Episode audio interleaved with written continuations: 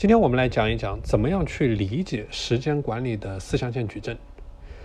第一象限，重要且紧急的任务。这个象限的任务既重要又紧急。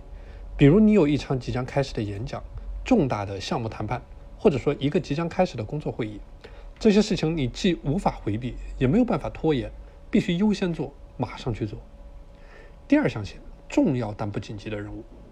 有哪些是重要但是不紧急的事情呢？比如读书、学习、锻炼、自我提升，这些事情都不紧急，但是他们对于你来说非常的重要，需要你有计划并且持续的投入时间去做。第三象限，不紧急不重要，这个象限的事情和第一象限是完全相反的。比如去玩游戏、去刷视频、去各种消遣娱乐，或者说各种没有价值的事情，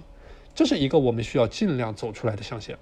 这个象限里面的事情，如果可以不去做，那就不要去做；如果需要做，那就推迟去做，或者说授权别人去做。因为投入到这个象限里面的时间不会产出任何价值，而时间又是我们最稀缺、最顶级的奢侈品。第四象限紧急但不重要，和第二象限完全相反。这类事情非常的急，但是并不重要。比如今天是商场打折的最后一天，你又正好想在这里买件衣服。这样的事情往往价值都不高，但又需要迫切去完成。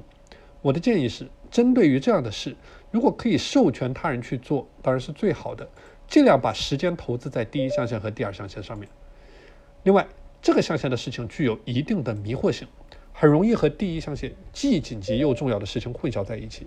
因为它紧急的事实具有一定的欺骗性，让人们误以为它也很重要，从而浪费了我们大量的时间。那么，如果要对这两个象限的事物进行识别和区分，我们就需要建立起对应的标准，而标准的核心就在于这件事情是否重要，是否符合我们的价值观，以及是否能够为我们实现价值观去带去实实在在的进展。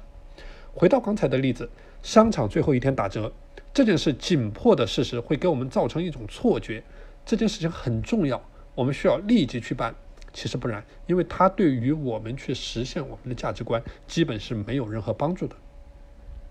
好了，今天的内容和大家分享到这里。大家如果想加入到我的自律和时间打卡社群，欢迎添加我的微信 p a n l e o n 一九八八，我是时间管理潘玉宽，我们下期节目再见。